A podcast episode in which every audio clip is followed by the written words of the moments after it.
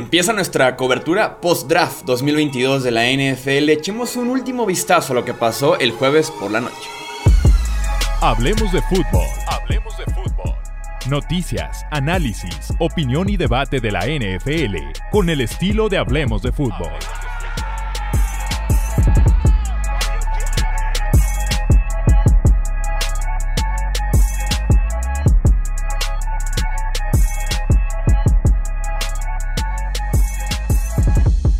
Tal amigos? ¿Cómo están? Bienvenidos a un episodio más del podcast de Hablemos de Fútbol. Yo soy Jesús Sánchez. Un placer que estén aquí con nosotros para platicar de lo que fueron las primeras 32 selecciones.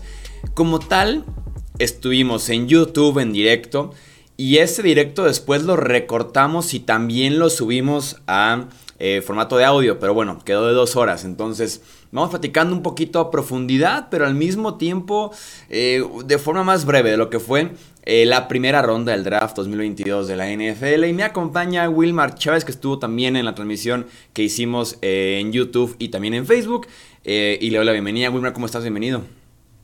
¿Qué onda, Michuy? Bien, bien, gracias, bien. Contento de venir a hablar de draft. ha sido todo un placer este proceso de draft, entonces vamos a seguir dándole. Sí, ha sido muy lindo, tanto la previa, el durante eh, y pues vamos justamente a hacer eh, el post.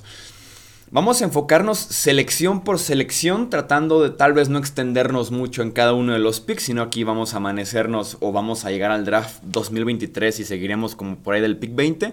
Eh, pero bueno, platicar un poquito a profundidad, cómo encaja, necesidad, valor, si hicieron un cambio, eh, lo que pagaron por ese jugador, etc, etc. Y tenemos que arrancar con los Jaguars, Steven Walker, el Edge de Georgia.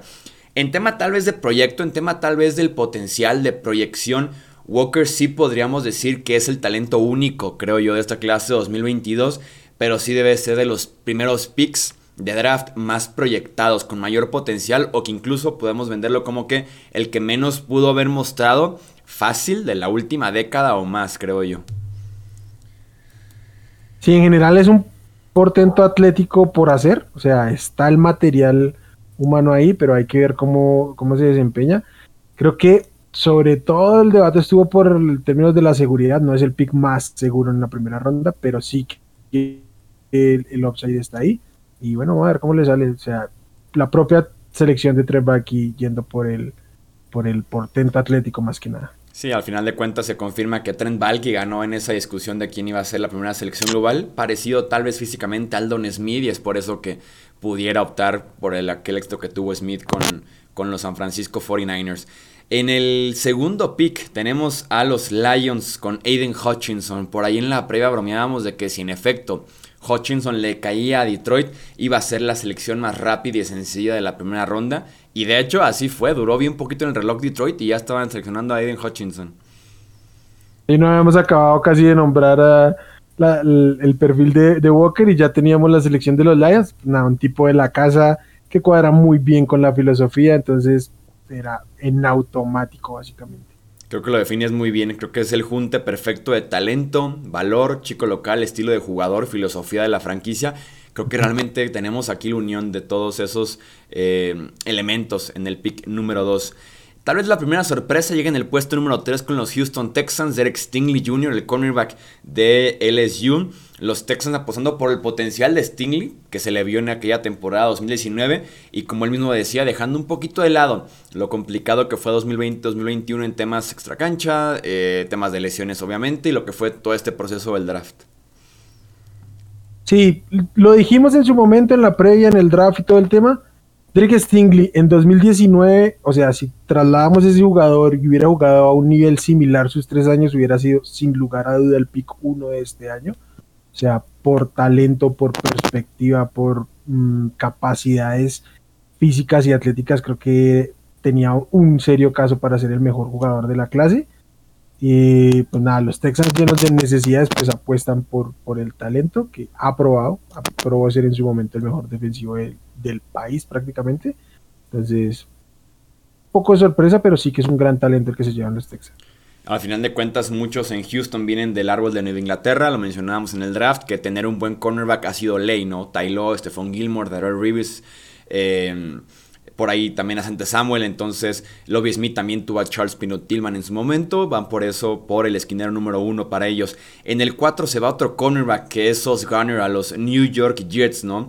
Eh, como la secundaria de Nueva York ha cambiado, pasó de tener prácticamente nada a encontrarse con Sos Garner en el puesto número 4, llega Jordan White que también en la agencia libre y es un esquinero 1 que le permite hacer mucho a la defensiva de Robert Sale y si alguien sabe muy bien de lo que es tener un esquinero que es un portento físico, que puede ser dominante y que te mate el 50% del campo, son justamente estos Jets. Sí, o sea, quieren hacer con, con Sos Garner lo que tenían con Darrell Reeves ahí, básicamente, y sí que tiene el perfil para, para poder hacerlo, un tipo mm, físicamente perfecto, lo hemos dicho constantemente, hecho en un, en un laboratorio o en un videojuego, prácticamente es es lo que tenemos con, con Sos Garner. Un tipo súper físico, eh, muy bueno en el man-to-man, en el pressman. Sí tiene destellos en, en, para jugar en zona, yo creo que puede hacerlo absolutamente todo y en, y en cualquier rol de, de, las defensivas. Va a ser un upgrade total a lo que tenían en los Jets y un gran punto de partida para eh, no solo rejuvenecer, sino reconstruir completamente esta defensiva. Creo que un pick muy bien recibido en la primera ronda fue el número 5 al de los Giants por Kayvon Thibodeau, el Edge de Oregon. Eh, que tal vez es el mejor pass rusher en términos de herramientas, de talento, de potencial que tiene en Nueva York desde Jason Pierre-Paul, desde que llegó de la Universidad de, South Florida, porque es así de especial está la medida de JPP, de los Ossie Yumenyora, eh, y que está muy al estilo de Nueva York como pass rusher y que no habían tenido uno. Es así de especial. Creo que puede, podemos ver dentro de cinco años y decir Thibodeau está hecho un monstruo, es el mejor eh, defensivo, el mejor jugador de toda esa clase del draft, porque así de especial es su potencial físico sobre todo. Mira, si a mí me preguntan por de aquí a cinco años, el, si todos llegan a su potencial, ¿quién creo que va a ser el mejor? diría que Thibodeau, porque en términos de la capacidad física y la velocidad, la fuerza que tiene, eh, tiene mucho material para trabajar. Fue subutilizado a mi parecer en Oregon, tuvo un mejor 2020 que en 2021 porque lo utilizaron de maneras muy extrañas y me encanta el fit para Nueva York porque es, es una franquicia que históricamente ha sabido trabajar con este tipo de roster, con, con tipos de gran físico con los brazos larguísimos. Entonces yo creo que aquí sí que pueden tomar, además por, por la manera en que manejaron el draft, a mí me gustó que tomaran el talento disponible más allá de ir a una necesidad muy clara que pudieran tener.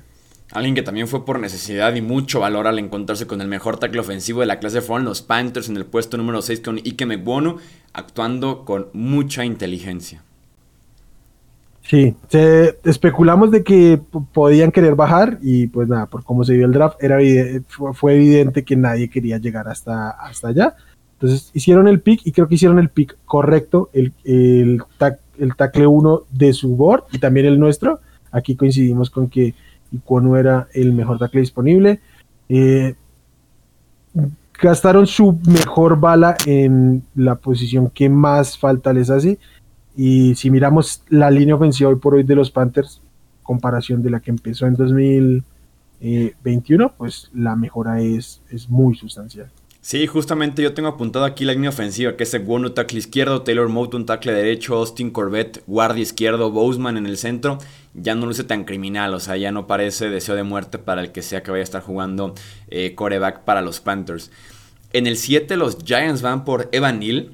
Curiosamente, platicábamos después del draft, que te decía, hubo entre semana, en la misma semana del draft, hubo dos reportes muy claros sobre jugadores que estaban en el top 5, en el top 10. Uno fue Kayvon Thibodeau, que se hablaba de que podía caer un poco al 10, al 11, salirse del top 10. Y el otro fue Vanil, que curiosamente salió un reporte sobre su salud, ¿no? Cuando el tipo inició 40 de 41 partidos en Alabama y que su único partido que no jugó fue porque tenía COVID.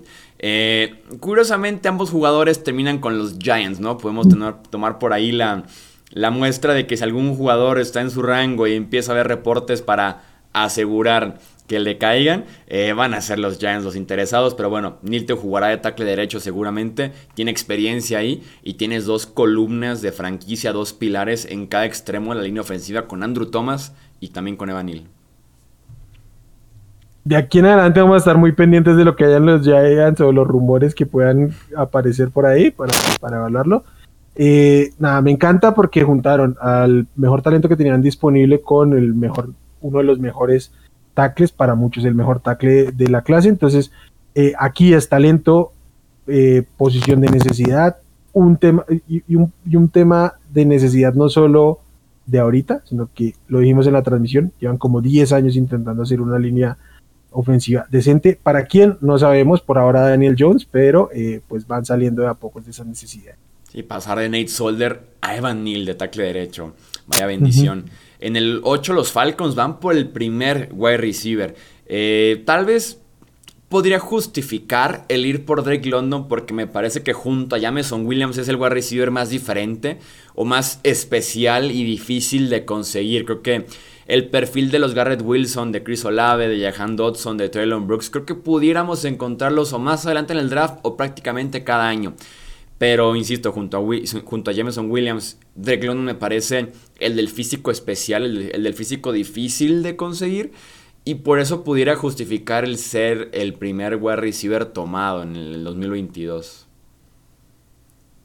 Y especialmente en los Falcons, que creo que de todos los, los, los wide receivers que había ahí como en el primer tier, eh, es el que más se ajusta a lo que, a lo que tienen. O sea, se va a complementar con, con Kyle Pitts y con Calvin Ridley cuando regrese. Este es un pick pensando a futuro. sí, sí, regresa, Atlanta, ¿no? O sea, la NFL regresa Atlanta, sí. Sí, entonces me, me, imagino que eso tiene que ver, ¿no? O sea, el fit creo que es, es el más adecuado y al menos en términos de armas, pinta mucho mejor esta ofensiva con Drake London ahí, ¿no? Que habíamos visto un claro declive con la salida de Julio Jones y la suspensión de, de Calvin Ridley sin coreback. Entonces, hay, que meter un poquito de talento. Tenemos en el 9 los Seahawks con Charles Cross, también eh, actuando de forma muy inteligente. Eh, creo que en automático es el mejor liniero ofensivo de Seattle y en un muy buen valor que es ese puesto número 9. Mi duda tal vez, y que no culpa a Seattle aquí, es que van a querer, correr el ovoide. Porque Pete Carroll así lo quiere. Van justamente por Kenneth Walker en la segunda ronda. Renuevan a Rashad Penny. Mm, es lamentable su grupo de corebacks. Así que van a querer correr el balón y Charles Cross no encaja muy bien en eso. Tendrán que desarrollarlo. Puede que inicie un poquito lento antes de que poco a poco vaya mejorando en ese aspecto. Porque su especialidad es más bien pass protection. Pero al final de cuentas, no por ser un mal fit al principio vas a dejar a un tipo ahí disponible como Charles Cross. Sí, y que no es bueno, más bien, no sabemos si es bueno en, juego terrestre. La realidad es que no se lo pedían mucho en, este Mississippi State, era una ofensiva súper aérea. Entonces, eh, a ver cómo se desempeña, pero tienes que apuntalar de talento esa línea ofensiva porque no tenían absolutamente nada. Entonces, pues nada, a estas alturas Charles Cross creo que les cae muy bien. Mm, van, a, van a correr muchísimo por cómo está el tema, pero yo no creo, no creo que él sea un ancla para, para el juego como tal de, los hijos. Supongo que Dwayne Brown ya no regresa a Seattle, lo cual deja la puerta abierta si quieres por ahí un tackle ofensivo que te pueda jugar nivel bien, decente, un año. Está la opción para, para Dwayne Brown todavía como agente libre. En el 10, ¿cómo ves a los Jets yendo por Garrett Wilson? Creo que eh, no, tengo problema con el pick. Garrett Wilson mm, creo que es, un gran receptor. yo siempre he dicho que yo tenía tres o cuatro que podían ser el receptor uno de la clase en distintos boards. Entonces no tengo problema con eso. Eh, también creo que en términos de perfil se le ajusta bien a, lo que tienen los, los Jets ahí, porque los Jets como que su receptor uno era Corey Davis y pues Corey Davis no ha terminado de ser lo que es. Entonces, sí. un uno mentiroso, como decimos. Un uno, un, sí, tal cual. Tuvo una gran temporada en los, Titans de salir ya. Entonces creo que le va a venir Garrett Wilson bien ahí para el desarrollo de, de Zach Wilson. Este, va a poder poner la bola de maneras distintas, no siempre buscando el slot con el Ayamur o algo así, sino que va a poder poner a competir. Garrett Wilson tiene eh, las armas físicas, pero sobre todo el manejo del cuerpo para competir los balones, además de la separación que sí que sabe ganar. Entonces creo que eh, hace un buen fit en los Jets Y como ya habían tenido una punta de ancla ahí de su defensiva, eh, me parece bien que pudieran entrarle al, receptor acá. Creo que genuinamente cuatro de por lo menos seis receptores que se fueron en el top 20. De esos cuatro creo yo que los equipos se van a dormir el jueves creyendo que se llevan al mejor receptor de la clase. Creo que hay argumentos suficientes para creer, obviamente los Falcons piensan eso. Los Jets salen a decir lo mismo con Garrett Wilson. Y podría creer lo mismo de los Saints con Chris Olave y también los Lions con Jameson Williams. Tal vez los únicos dos que no, no, se pueden convencer de llevarse a su mejor receptor de la clase, el que ellos realmente querían, creo que son los Commanders y los Titans. Pero fuera de esos dos, creo que los otros cuatro eh, dejan contentos a sus respectivos equipos. Y eso porque yo no soy el GM de los Titans, ¿eh? Sí, sí, si lo fueras diríamos que 5 de 6. Porque diría que yo, que yo, estaría conforme con, con el wide receiver 1 en, el, en el 18. Por ahí agregaría con los Jets, según reportes, los Jets ofrecieron el número 10 por Divo Samuel, pero también estaban pidiendo a Divo junto a la segunda ronda de San Francisco. Los Niners ni de broma querían ese paquete. Según se reporta, querían algo irreal por Divo y por eso mejor fueron por Garrett Wilson. En el 11, hablando de paquetes irreales, los Saints fueron por Chris Olave, el wide receiver de Ohio State.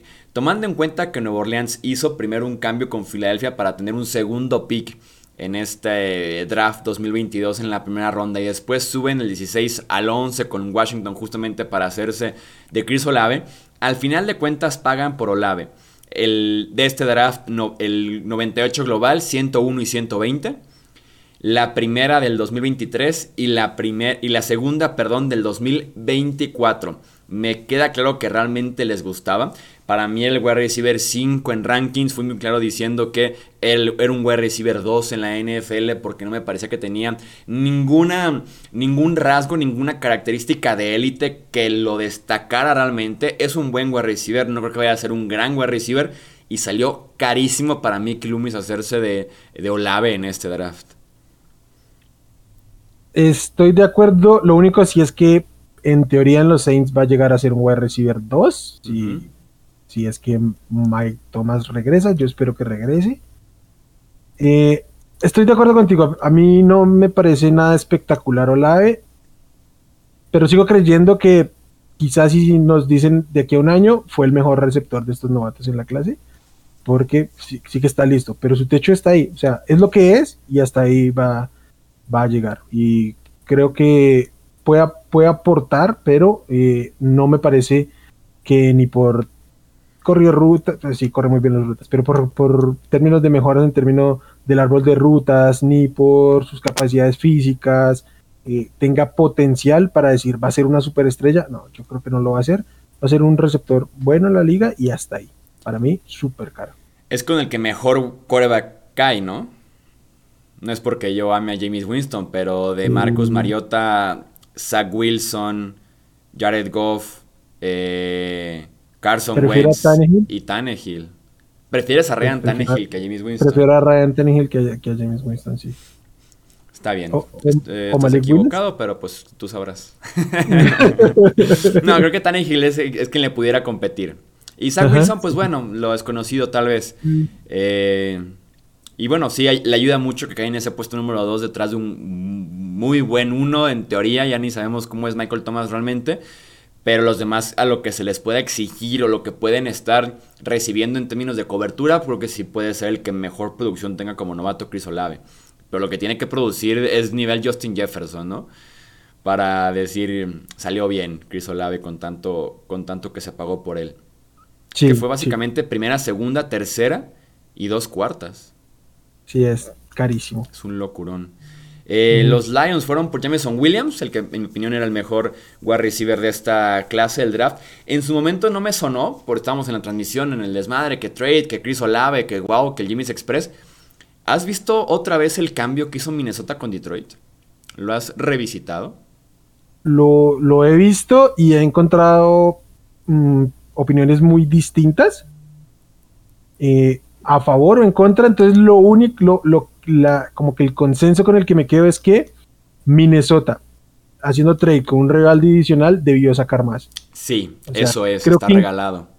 Creo que incluso quien diga que Minnesota ganó, es, o sea, termina siendo muy parejo, O sea, porque hay distintas métricas para medirlo. Ya es que está esta tabla como histórica de este, Johnson. Eh, y ahora el valor, de cada selección. Sí, y también están las métricas de PFF. O sea, como que hay opiniones encontradas. Pero en general, no hay una que te diga Minnesota robó este trade. Y si tú le vas a vender a un Real Divisional, esperas a sacarle la hipoteca si quieres. Está bien que sea un draft tal vez malo, entre comillas, hablando de eh, talento en general. Pero aún así son 20 lugares, aún así es del 32 al 12. Y si estábamos hablando de que otros gerentes generales de la NFL decía que había entre 16, 17 prospectos con calificaciones de primera ronda, el 12 estás en el límite de esas calificaciones de primera y te estás yendo hasta el 32. Y el cambio es Minnesota da la número 12 y la 46 por la 32, 34 y 66 de Detroit. Tal vez me haría sentido si Minnesota no hubiera dado su 46 porque ¿Por qué cambiar una primera y una segunda una primera, segunda y tercera? Me haría sentido la 12 por la 32, 34 y 66. Pero la 46 agregársela creo que sí fue un ligero robo por subir 20 lugares. Y hacerte de uno de los jugadores, de los pocos, con calificación de primera ronda.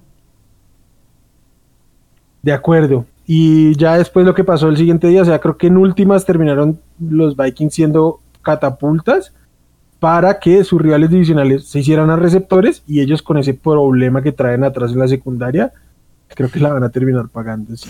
Me había pensado directamente en la relación, la pobre secundaria de los Vikings, dejando justamente que Detroit subiera por Jameson Williams y ya después por Christian Watson los Packers. Eh, sí, sí salió muy barato. Sí, no, no, no. Digo, en el momento tal vez no me sonó, pero ya después viendo cada uno de los trades sí dije qué pasó aquí con Minnesota. En el 13 Hablando justamente de trades, eh, Filadelfia sube por Jordan Davis, adelanta a los eh, Ravens. Philly como en plan reemplacemos estrellas que nos ganaron un Super Bowl con perfiles muy parecidos, ¿no? Da la impresión de que Jordan Davis pudiera hacer este perfil parecido a Fletcher Cox, por lo menos en el tamaño, aunque Cox es un poquito más de estar en el backfield que Jordan Davis. También en el día 2 lo hacen con Jason Kelsey y otro centro. Eh, a ver cuánto juega Jordan Davis, que sabemos que es la gran incógnita, pero por lo menos sabemos que en el este de la NFC se corre, o se intenta correr con Saquon, con Zeke, con Antonio Gibson. Entonces, en ese sentido, creo que pudiéramos tener a Jordan Davis seguido en el campo, por lo menos como novato. Eh, sí, yo creo que está un poquito caro. Y segundo, eh, yo no sé si te acuerdas un poco del draft de los Vikings, de los, de los Eagles el año pasado. O sea, después de, de, de Smith fueron por Landon Dickerson, centro, y después fueron por Milton Williams, defensive tackle.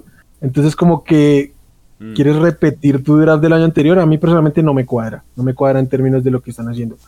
Ya en términos del jugador, a mí Jordan Davis me sigue pareciendo el defensive tackle el, mejor de, de la clase.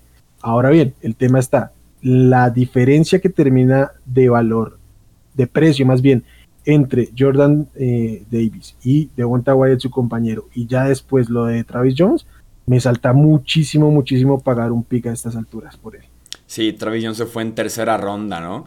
Y decíamos por ahí que en cinco años quién puede ser el mejor tackle defensivo, no me sorprenderá que fuera Travis Jones, que cae Baltimore, además un gran escenario. Entonces, sí es, sí es un pick caro, pero se sabía que iba a ser así con Davis por la combinación esta de tamaño, tiempo, habilidad atlética, son humanos que hay pocos realmente sobre la faz de la Tierra y los equipos sabíamos que se iban a enamorar de, un tipo como Jordan Davis, que lo vemos poco cuando llega el draft. Sí, de acuerdo. Si logran explotar todo el potencial que podría tener, eh, pues van a tener un jugador espectacular ahí. En el 14 Baltimore, sentadito, le cayó Kyle Hamilton, el que para ti era justamente el mejor jugador del draft of, position, sí, o sea, sin importar el, valor posicional, para mí es el mejor en su posición. Eh, un tipo que lo puede hacer todo, no me cansaré de decirlo, puede jugar 7, 8 posiciones en, la defensiva, cualquier cosa que no sea línea defensiva lo puede hacer, pero en su posición como tal puede ser élite, pero casi que desde el día 1, o sea, un tipo que está preparado para mañana ponerse uno, un, jersey y saltar al campo, mm, le va a venir muy bien a esta secundaria de los Ravens y me parece genial que sin hacer nada les haya caído y que refuercen una cosa que por lesiones y por todo terminaron sufriendo la secundaria el año pasado los Ravens. Sí, estoy seguro que existe un trauma por lo que les hizo Cincinnati. Eh, por lo mismo van por Marcus Williams, van ahora por Kyle Hamilton. Hay que defender ese eh, juego que tienes ya dentro de tu división. ¿no? Llega de Sean Watson también ahora, llega Kenny Pickett, si lo queremos meter a la misma conversación. Eh, pero sí. Vamos hablando del puesto número 15 con los Texans, que está Kenyon Green, el guardia de Texas A&M. Insisto, vienen del árbol de Inglaterra, tiene ese sentido, bajan un poco, se aplaude en ese sentido.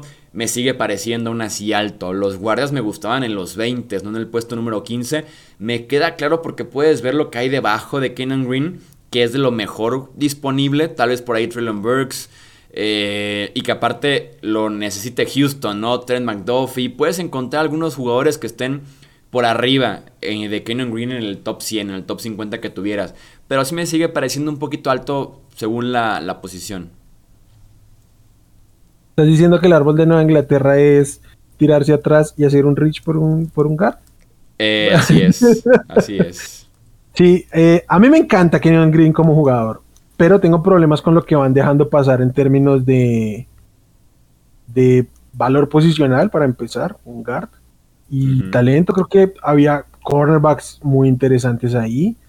Eh, no sé si un receptor, porque ellos igual y tienen ahí a, a, a, a Brandon Cooks, Nico Collins, confían en ellos. Entonces, como que, bueno, podían esperarse para otro momento. Pero un cornerback, un edge, un ingeniero defensivo, creo que les podría hacer más sentido ahí con, con Love Smith también. Entonces, eh, no, no me encanta el pick, no es mi, mi, no, es de los que más detesté de eso, pero no, no me gusta en general. En el 16 los Commanders fueron por Jahan Dodson. Eh, hablando justamente de picks altos. Es un receptor que no tiene tal vez un rol muy claro en la NFL, es un playmaker, veremos cómo lo utilizan y qué tanto se estorba con el regreso de Curtis Samuel. Lo que brinca también es el hecho de que se va antes que Traylon Brooks, se va dos picks antes que Traylon Brooks. Lo que se puede aplaudir de los Commanders es que en el proceso hacen el cambio con Nueva Orleans y reciben el pick 98 y el 120. Pero sí brincó mucho, creo yo, el pick de Jahan Dodson. Sí, sí, no sé si no encontraron cliente o qué, pero creo que si ese era su jugador, lo ideal hubiera sido echar para atrás para mí Jahan Dodson era como el 7-8 de la clase.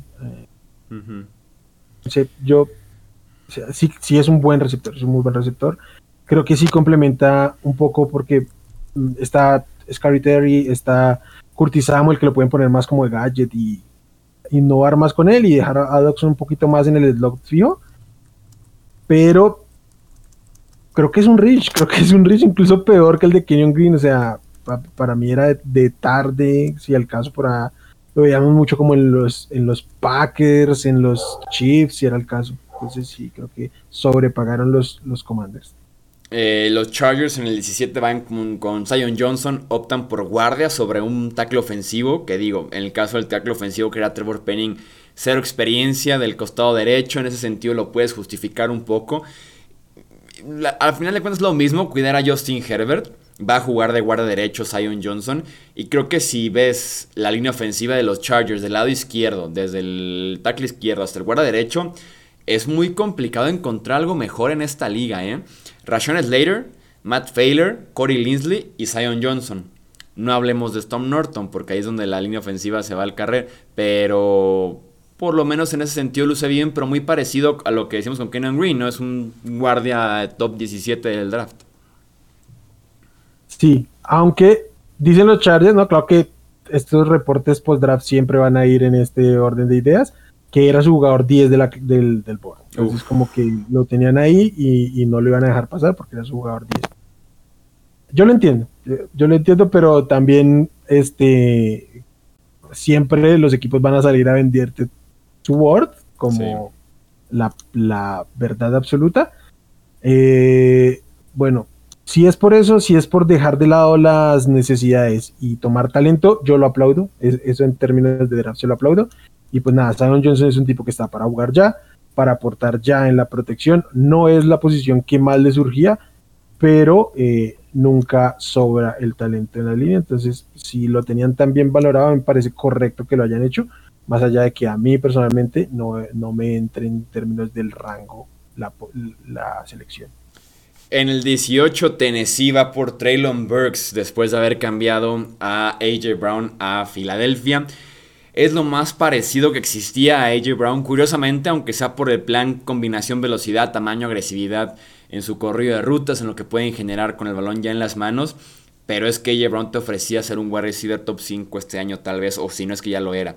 Eh, Brooks tiene rasgos de número uno, a diferencia tal vez de Olave, de Dodson, en ese sentido bien Tennessee porque se encuentra con un posible wide receiver principal de esa ofensiva.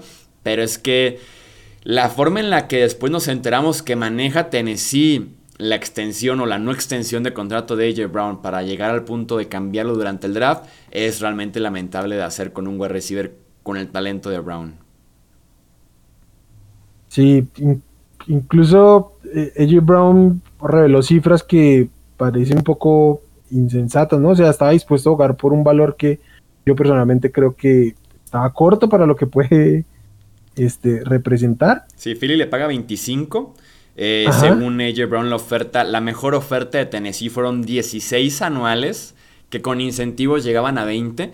Y AJ Brown dice: Yo por 22 me quedaba en Tennessee. 16 está lejísimos de los 22.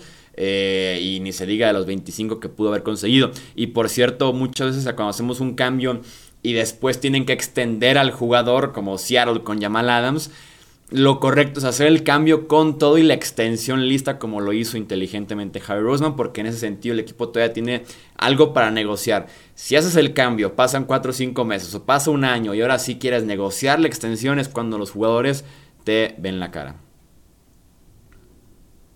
acuerdo. Eh, palomita para, para Roseman una vez más, porque ya fuera de todo lo que ya había hecho, atracó aquí a los, a los Titans. Apenas una tercera ronda sacaron por adicional a ese primer pick. y pues nada. a mí Traylon Burks me encanta, me encanta. No está para reemplazar a, a AJ Brown, si eso es lo que pretenden. Está difícil además porque es un jugador con mucho por hacer en términos técnicos de corrida de ruta y todo el tema pero por perfil físico sí que es probablemente la persona del planeta que más se le parezca. Entonces vamos a ver cómo, cómo rinde aquí y pues qué oportunidad le da a Ryan Tannehill de, de sostener por ahí cierto nivel. En el 19 de Nueva Orleans va por Trevor Penning. Encuentran su tackle izquierdo sentados en el 19. Hay trabajo que hacer con Penning, pero bueno, en tema valor, necesidad es muy grande este pick para Nueva Orleans. Sí, creo que era lo más cantado que los, los este, Saints, si tenían disponible a Penning, no iban a dudar en jalar de él, eh, al menos en este pick. Y pues nada, tapan la salida ahí de, de, de Terronaste. Y tienen que trabajarlo mucho en términos de disciplina, pero creo que sí que es una buena, un buen fit para los, para él, los Saints, que es un equipo que, suele trabajar bien este tema, porque si lo castigaban demasiado por su sobreagresividad. ¿Cómo calificas el pick número 20 de Steelers yendo por eh, Kenny Pickett? Porque he visto de todo un poco, desde las críticas hasta afición muy ilusionada por Pickett. Es que creo que un poquito las críticas terminan siendo viciadas por otra cosa. O sea, cuando el siguiente coreback se va en tercera ronda, pues sí que pagaste caro, ¿no? Sobre todo en mm. una clase que parecía tan pareja. Pero si ellos hubieran tomado a Pickett y se iban otros dos eh, corebacks en la primera ronda, estaríamos diciendo algo distinto, creo yo. O al menos a mí, yo así lo veo. Se ha sostenido mucho que Kenny Pickett es el que más listo está para, para jugar. Yo personalmente ya sabes que eh, creo que Reader estaba así un poquito más preparado. Pero en términos de los estilos tienen un roster medianamente competitivo o así se sienten, pues lo que más necesitan es alguien que les pueda rendir y que con su contrato de novato les dé cierta oportunidad de algo, porque pues se les viene la renovación de TJ Watt y compañía. Entonces, eh, creo que en términos del fit del coreback es el correcto, porque es el que más tiempo de juego les va a dar. Ahora bien, en comparación a que el siguiente coreback sea en tercera ronda, pues sí está carísimo. Yo no sé si podríamos utilizar en ese sentido a los otros corebacks para justificarlo, porque qué tal si la brecha de talento simplemente es así importante entre Kenny Pickett y el siguiente coreback, ¿no? Eh, aquí la pregunta que he visto también es qué tanto hubiera caído Pickett si no se ve en el puesto número 20. Digo, después tenemos en el orden ya con cambios Chiefs, Packers, Bills, Cowboys, Ravens, los Jets que suben otra vez, los Jaguars. Creo que en algún punto algún equipo hubiera subido por Kenny Pickett igual a los 20. No hubiera pasado creo del 28, 27, creo que en ese sentido hacía pues sí, tiene, lógica que alguien subiera por Kenny Pickett porque creo que la derecha sí era así de importante entre Kenny Pickett y el resto de los corebacks. No sé si primera contra tercera ronda, pero si dejas de lado por completo el hecho de que el siguiente coreback se fue en tercera ronda porque creo yo que no tiene nada que ver con el valor de Kenny Pickett al final de cuentas. Lo veíamos como un jugador que está en los 20, ¿no? De esta clase del draft. Y si no tienes que pagar extra por hacerte de un coreback que te puede iniciar y que te debería iniciar en la semana 1, a mí me parece que es un pick bueno tirándole tal vez a muy bueno si es que sale bien.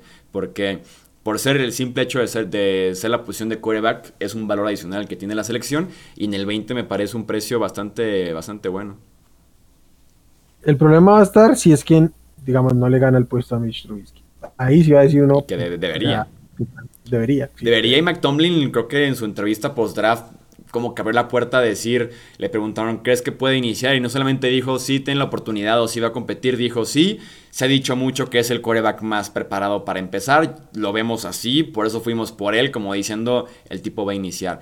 Y si tal vez en training camp se valora mucho la precisión, el cómo manejas la ofensiva y demás, eh, Kenny Pickett podría estar más cómodo en Pittsburgh que, que Mitch Trubisky, aunque sea el experimentado en la NFL.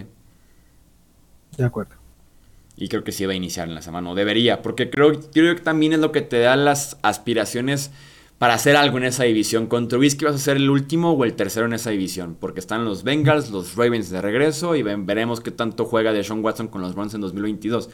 Con Kenny Pickett el techo está mucho más arriba que, que Mitch Trubisky. De acuerdo. En el 21 los Chiefs fueron por Trent McDuffie, eh, subiendo con Nueva Inglaterra 29, 94 y 121 fue el precio que paga Kansas City para hacerse del esquinero de Washington. Sí, como que lo vieron caer y obviamente tenían que ir por él. Eh, Trek McDuffie llegó a ser considerado top, eh, talento top 10 de la clase, supongo que en algunos boards así, así lo estaba, tú lo tenías como tu cornerback 2. Entonces encontraron el 21, más allá de que están pagando adicional, es lo bueno del draft capital que tenían los Chiefs. O sea, tenían seis selecciones en, las tres primeras rondas. Era importante saber utilizar ese capital y en algún momento subir. Y aquí sí que lo hicieron. Un talento que venía resbalando y que se les ajusta mucho por necesidad, por talento.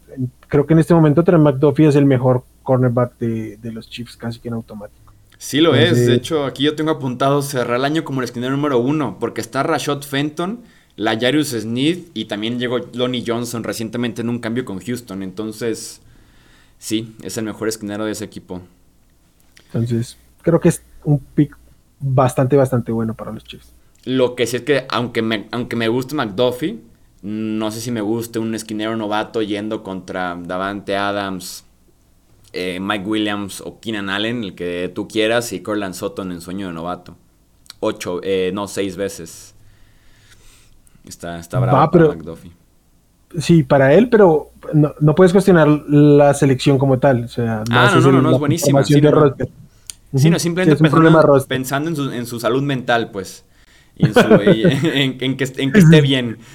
Preocupándome porque esté bien. Eh, en el 22, un pick tempranero. Quay Walker fue tomado el linebacker de Georgia por los Green Bay Packers. Sí, y sobre todo eh, Rich por la posición general, pero también dentro de los linebackers, o sea, como que no aparecía Quay Walker ni en el top 2. Ya vimos que ni en la COVID finalmente fue cayó por temas médicos. Pero sí que Devin Lloyd parecía un consenso claro como el linebacker 1, Quay Walker más como de ronda 2 media, entonces se vio el Rich. Hablamos aquí en su momento y durante el draft de la necesidad de los Packers sí de complementar a, a, este, a Campbell en, como linebacker o incluso si es que tienen que suplirlo sin saber cómo juegue. Pero eh, eso no quita que el nombre salta como, como un Rich para, para la posición. Sí, me queda claro que se enamoran de la capacidad física, de lo, de lo atlético, lo inteligente. Es un linebacker largo. El detalle es que, como dices tú, no era el mejor linebacker del draft, no era el mejor linebacker de su equipo.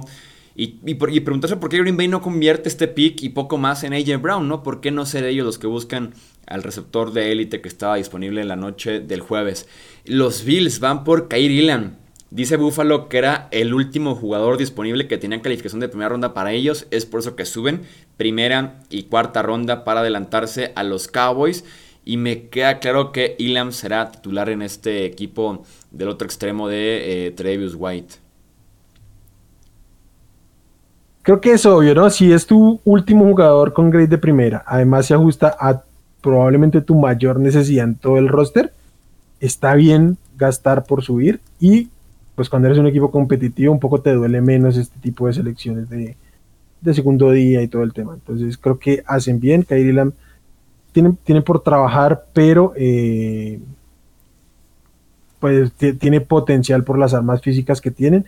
Y yo aquí creo que había mencionado en su momento que tiene la oportunidad de, complementarse bien contra Davis White porque sí que suelen utilizar estas coberturas mixtas en los, en los Bills y él se ajusta bien a, este tipo de zonas. Y aparte Sean McDermott es muy bueno desarrollando esquineros. Lo que decían en Buffalo es que están enamorados de él en la parte mental, de la inteligencia, de la dedicación, que eso claramente no llega a la prensa. Eh, podemos calificar la parte física. No sé si viste dos videos de cuando Ilem es seleccionado y después de la entrevista de Ilem en el Combine. ¿Los viste? Sino para contarte de ellos. No, no los vi. Eh, primero se filtra el video de cuando Ilam es seleccionado, buenísimo, búsquenlo en la página de Twitter de los Buffalo Bills. Mientras el dueño le está diciendo de felicidades, eh, ya eres parte de Buffalo, Ilam le grita mm, dos, tres veces consecutivas, eh, mándame el playbook en el, en el avión. Y se lo repite una y otra vez, el punto de que el dueño no sabe cómo qué hacer ni qué responderle y mejor le pasa a Sean McDermott. pero si Ilam insiste, mándame el playbook en el avión, le empieza a gritar una y otra vez. Y después se filtra la entrevista que hacen con Ilam en el Combine, en el que platicando trae su mochila, como que le preguntan qué te en la mochila, el tipo saca un cuaderno que es el playbook de los Florida Gators y dice mi playbook y se lo pasa a quien lo está entrevistando y dice tengo apuntado en cada una de las jugadas las veces en las que eh, nos quemaron con esa cobertura y apuntado también eh, la técnica que utilizó cada uno de los receptores para no repetir lo mismo, ¿no? Porque obviamente van a verlo, van a quererlo repetir y no cometer el mismo error como defensiva secundaria. Y se ve la cara de McDermott sonriendo así de que es nuestro hombre, ¿sabes? Entonces por eso digo que se enamoraron de la parte eh, mental y la preparación de Kailam que aquí no conocíamos obviamente en los medios. Salvo que se ve en el campo, que es un tipo que siempre, siempre iba hasta el final. y pues nada, a mí creo que el fit se les ajusta muy, muy bien por todo lo que dices y todo lo que va a transmitir desde el primer momento que está en el campo.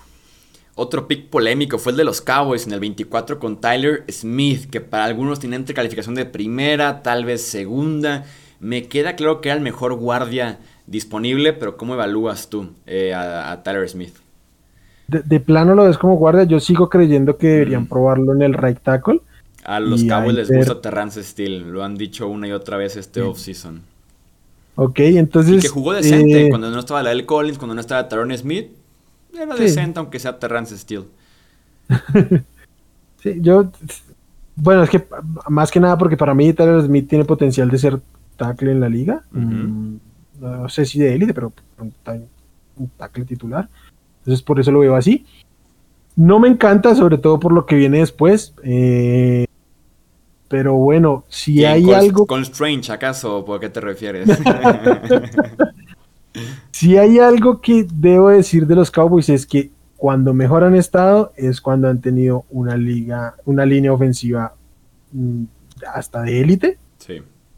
Entonces, en términos de eh, la manera de ver los, los, la estructura de equipo, o sea, consolidar la línea ofensiva para volver a tener una línea competente y construir desde ahí me parece que es lo correcto por cómo ha funcionado la, franquicia. Y ojo, porque ellos cuando seleccionaron a, este, a Frederick, les cuestionaron muchísimo porque no, lo tenían considerado como talento de primera ronda. También ellos tienen un ojo para sus, para sus linieros, entonces mm, creo que hay que ponerle atención. A mí había particularmente otro nombre que me salta muchísimo, y yo hubiera ido por ese lado, pero les doy cierto beneficio de la duda por el historial que tienen desarrollando linieros y seleccionando linieros. Lo que me brinca a mí con Smith es que es mucho mejor por tierra que por aire. Y creo que Dallas sí ya estaba listo para dar ese salto totalmente a hacer una ofensiva aérea.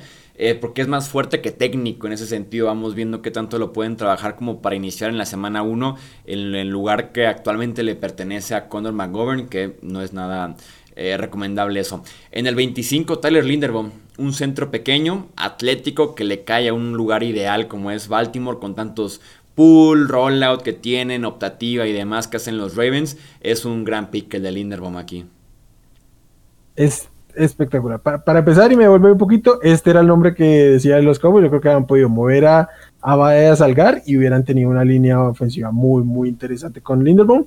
Pero bueno, para los, para los Ravens, una vez más, segunda oportunidad en que eh, no solo no solo se quedan quietos, sino teniendo el pick que han comprado, se echan para atrás y les termina cayendo un gran talento, o sea, que otra vez, sacando el valor posicional de los mejores de toda la clase, es un tipo que lo de siempre cuando hay un buen centro, ¿no? O sea, aguanta los bloqueos y todo el tema, pero también la inteligencia para reconocer las cargas, para cambiar las jugadas ahí en la línea ofensiva, y todo esto que aporta en términos de mm, intangibles, en el campo, en, el IQ, eh, a mí me parece súper importante. También se ajusta a una necesidad porque han salido de Boseman, incluso creo que es un upside a lo que tenían con Boseman el año pasado.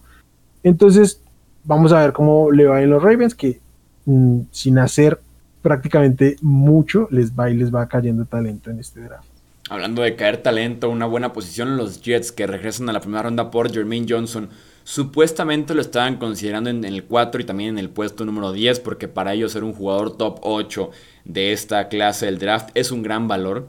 ¿Te gusta no Jermaine Johnson? Creo que sí era muy claro que era el cuarto mejor pass rusher de esta clase que tenía ese potencial para hacer sin duda alguna primera ronda, ni se diga en el puesto 26 y más porque Nueva York tiene silenciosamente una línea defensiva bastante decente que es con Jermaine Johnson, Quinn Williams, Carl Lawson, John Franklin Myers, Solomon Thomas, creo que tiene Robert Sale lo que tenía con San Francisco, que era la rotación, versatilidad, tipos que te jueguen por dentro y por fuera, eh, defensive ends muy largos, entonces creo que Robert Sale tiene como cocinar en ese sentido con Nueva York también.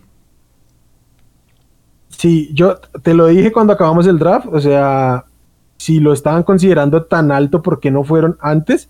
Ya Joe Douglas se encargó de decirnos que estuvieron llamando como desde el 15 y nadie les aceptaba. Yo, otra vez, me tomo esas declaraciones con pinzas porque siempre ellos van a salir a decirte que hicieron todo bien, pero pues no, les, no les terminaba saliendo. Entonces, a ver si era cierto, pero más allá de eso, fuera del top 20, ya casi que era inconcebible ver a, a Jermaine Johnson por todo lo que tiene en términos físicos y de preparación para jugar desde el día, desde el día 1 entonces se llevan un gran valor los Jets y creo que están a, términos de que encajen en el sistema de ser una defensiva de mucho cuidado. Los Jaguars también suben de regreso a primera ronda en el 27, entregando la 33, 106 y 180 eh, para tomar a Devin Lloyd, el linebacker de eh, Utah. Eh, ¿Qué opinas de este pick? Me gusta, creo que viene a reemplazar bien el hueco que dejó este Miles Jack ahí. y ese era el, linebacker como por consenso en el 1. Está, en términos de valor creo que está bien porque se hablaba mucho de los 20 hacia abajo, entonces creo que termina entrando en rango. Los, los Jaguars sabían que no les iba a caer, habían equipos con necesidad ahí, los, los Chiefs, los, los propios Patriots, los Bengals, entonces creo que hacen bien saltando, creo que tampoco es tan alto, aunque, aunque no es un salto grande, pues termino pagando un pick fuera del top 100 y otro pick mucho más tarde, entonces creo que está bien. Y, me gusta, es, un buen linebacker sobre el cual construir tu, defensiva para los Jaguars. A mí no me termina de convencer del todo eh, la selección. Se me hace un precio, como dices tú, es un, son dos picks fuera del top 10, pero es un precio alto tomando en cuenta la posición, que es un off-ball linebacker y que vienen de pagarle a Foyo Locun como uno de los mejores linebackers de toda la agencia libre. Eh, por lo menos te quedas con el mejor linebacker del draft, pero insisto, por el tema de la posición, que aplica lo mismo con Quay Walker en Green Bay, me parece alto para un off-ball eh, linebacker. En el 28 Green Bay van por Devonte Wyatt de tackle defensivo. Aquí sí me encantó, gran valor. Y nunca puedes tener demasiados dineros defensivos. Justamente hablando de profundidad Kenny Clark, Dean Lowry, eh, Rashan Gary, Preston Smith, ahora Devonte Wyatt, además de que Wyatt uno contra uno, que es lo que va a estar viendo en Green Bay, puede dominar bastante en ese interior de la línea defensiva. A mí este me pareció un gran pick porque cuando estaban en el 22, creo que era considerable que fueran ahí por Devonte Wyatt y terminan tomándolo en su segundo pick y aparte, desde que estaban ahí en el 22, cada ronda era aquí se puede ir Wyatt, aquí se puede ir Devonte Wyatt, entonces que les termine cayendo que creo que se les ajusta bien al sistema y bien a las necesidades y yo no me canso de decir que Frank Clark está absolutamente solo en ese frontal, entonces eh, me parece muy bien, mm, creo que va a ser impacto desde el día 1 y pues nada, creo que termina siendo un gran valor para, para los, los Packers tomar a estas alturas un jugador que han podido tomar incluso seis picks adelante. Llegamos a una de las, las selecciones que marcaron este, este jueves, ¿no? En tema de polémica. En el 29 de Nueva Inglaterra, yendo por Cole Strange, el guardia de Tennessee Chattanooga. Platícanos en 10-20 segundos quién es Cole Strange, tema de habilidades, fortalezas y qué calificación, ignorando por completo el pick en el que se fue, qué calificación tenía en temas de rondas. Bueno, pues Cole Strange es un eh, Gar, que básicamente es, lo, es fuerte, tiene buena técnica de brazos y fuerza, particularmente en el tren superior, no tiene mucha lateralidad mm, y, suele ser mejor en el juego terrestre, particularmente por ese mismo tema de fuerza. ¿Qué opino yo en términos de, de grade? Para mí es un jugador de segunda ronda, de hecho creo, y aquí tengo que entrar un poquito al quite, porque si bien es el en términos de comparación con el consenso, de toda la primera ronda es el mayor reach. Y yo entiendo que así, así está. Pero no es un tipo de tercera ronda, de tercer día, como en algún momento día, como lo quieren vender. No, era un tipo que eh, se, va en, en, primera ronda, que era un tipo de segunda ronda, media, quizás tardía. Para mí era el guard 3, justamente porque para mí Taylor Smith no, no lo tengo considerado como guard y por eso, casados con la necesidad, en su momento dije, pueden ir por él. Es una selección super Patriot, super Patriot, en el que les, les tiene sin cuidado el consenso, que le salga, que sea un buen proceso, yo particularmente creo que no, no creo que sea el mejor proceso, pero sí creo que se ha sobre reaccionado a la decisión como tal. Por lo menos se bajó un poco en el draft y se adquiere la tercera y la cuarta ronda. En ese sentido dices, estás por lo menos dejando de ser el Rich más grande, porque a como son, en el 21 lo tomaban, ¿eh? No creo que lo tuvieran eh, arriba a Tyler Smith o a, Tyler Linderbaum, no, iban por él, te lo aseguro.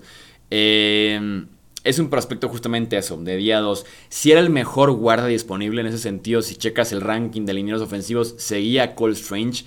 Tal vez quien también prende las alarmas muy feo es Sean McVay, ¿no? Diciendo que creía que iba a estar disponible en el 104. Es cuando la gente empieza a decir que hacen el 29. Y sí, si vemos estos eh, gráficas en las que suman el más bien en la que restan, en la posición en la que se fue, la posición en la que debía irse, en la que se esperaba de irse, tema de apuestas, tema de diferentes guías de draft, medios y demás, en efecto, si buscamos quién fue el mayor reach, es por bastante Cole Strange, por lo menos del día 1 y del día 2. Porque en esperado estaba en el pico 86 aproximadamente y se va en el 29. Ahí tenemos esa gran, gran diferencia. Que al final de cuentas también es una debilidad que se generan ellos mismos al cambiar a Shaq Mason eh, por un cacahuate a Tampa Bay. Y es un estilo de guardia. ¿Cómo? No, renovar a Carras. Y no, y no renovar a Ted Carras. Y dejar ir a Ted Carras. Es un guardia muy al estilo de Joe Thuney. Y de alguna forma Nueva Inglaterra tiene ese buen pasado de draftear y desarrollar líneas ofensivos, sobre todo interiores, como que para darles el beneficio de la duda. Pero digo, ¿qué se puede esperar al final de cuentas de Inglaterra? Me molestaría más el draft de los Pats de día 2 y de día 3 que el pick de Cole Strange. Eso sí, lo agregaría. De acuerdo. En el 30, dime también hay que decir que eh, lo de este McVeigh también hay que considerar un poco el estado en el que ya se encontraban, ¿no? Estaba un poco ebrio, se le notaba. Sí, vamos. Lo que no entiendo yo es por qué los equipos ponen a hacer a su gerente general y head coach una rueda de prensa de día uno del draft cuando no tuviste pick de día uno. ¿Qué les podrás preguntar? El de que, oye, ¿qué estás viendo que está cayendo de posición, no? O sea, que te respondan X posición. O sea, ¿a qué aspiras en preguntar algo en esa rueda de prensa? Sí, o al menos, o al menos que tuvieran capital por ahí para estar considerando llamadas o eso, pero, o sea, el, jueves en, en Rams estaban de descanso y así no lo dejaron ver, claramente. Sí, sí, el, y el siguiente pique era el 104 que tenían los Rams, justamente, o sea, ya finales de la tercera ronda. Entonces, sí, no, no, no estaban ni cerca. Quién sabe por qué tengan ese tipo de conferencias de prensa. Y Sean McVay, en cuanto se levantó el día siguiente, como que le dijeron, esto explotó y se disculpó, diciendo que tenía mucho respeto por Bill Belichick y la organización completa de los Pats y que no se refería a que habían hecho un reach tremendo. Pero pues bueno, su actitud al final de cuentas también delató un poquito, ¿no? Los borrachos siempre dicen la verdad. En, el 30 los Chiefs, George Karlaftis hablando de tremendo valor y tremendo pick. Tremendo, tremendo pick. Eh, valor posicional, necesidad del equipo, eh, best player available. Eh, para mí, tú sabes, yo estaba enamorado de, de Karlaftis. creo que aquí se va a complementar muy bien porque los Chiefs no solo necesitan Edge, necesitan también apoyo en el juego terrestre y mucho, y Carlatti se los va a dar desde el día uno.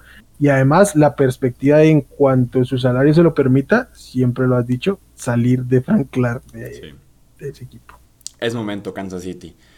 Eh, en el 31 de los Bengals con Daxton Hill. Eh, ¿Cómo han pasado los años, no? Eh, que Cincinnati se da el lujo de con primera ronda ir por el esquinero 4 o el safety 3 del equipo es realmente muy diferente a lo que han sido ni siquiera necesidades, sino más bien urgencias que tiene Cincinnati en los últimos drafts.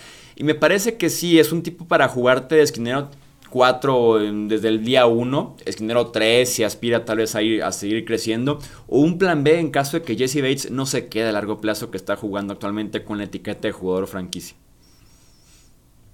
Y, sí, y, y, sumo a Bombell, ¿no? O sea, ambos safeties entran a su año de contrato, entonces me parece bien un jugador que puede aportarte en diferentes situaciones, no, no lo vas a poner o no necesitas ponerlo constantemente en el terreno de juego, pero va a ir desarrollándose y tienes un, un sello como un, como un seguro, tanto para los safeties como para lo que suceda con los cornerbacks, porque, bien, aquí hemos defendido el tema de la temporada de la de Apple, pero también sabemos lo que puede llegar a ser y la Apple y ya lo vimos en el Super Bowl.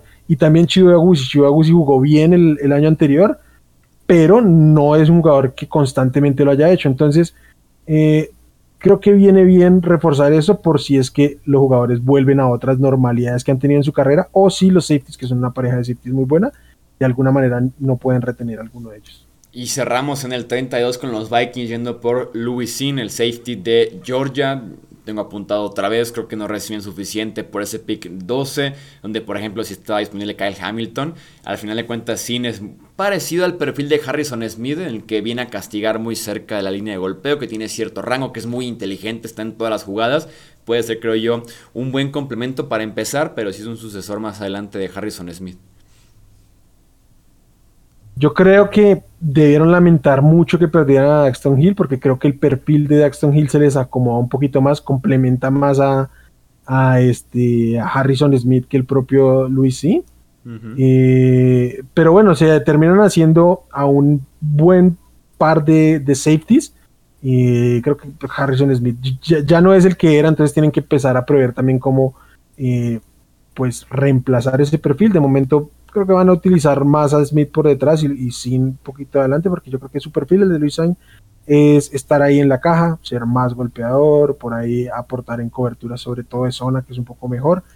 Y nada, como dato, terminaron este, empatando como universidad el mayor número de jugadores seleccionados en primera ronda. Defensivos en primera ronda rompieron el récord, además ya el resto del día también fueron la universidad que en, ¿cómo es? En la época, la, época del del draft de siete rondas? sí, del draft de siete, rondas, rompieron el récord también de jugadores seleccionados. Eh, nada, pues hay como un tema más ya de las universidades que de la selección en sí. Sí, fueron 15 jugadores en total de, Georgia. Y sí, fueron 5 defensivos tan solo en el día 1, incluyendo el primer pick y también el último pick de esa primera ronda. Hasta aquí vamos a dejar entonces este episodio, enfocándonos en lo que fue la primera ronda. Seguiremos aquí con ganadores, perdedores Día 2, día 3 tendremos mucha más información, así que no olviden suscribirse en caso de que estén en YouTube, también suscribirse y compartirlo en caso de que estén en Spotify, Apple, Google Podcast o donde sea que escuchen este podcast de Hablemos de Fútbol. A nombre de Wilmer Chávez, yo soy Jesús Sánchez y eso es todo por este episodio. Gracias por escuchar el podcast de Hablemos de Fútbol. Para más, no olvides seguirnos en redes sociales y visitar hablemosdefutbol.com. Bye.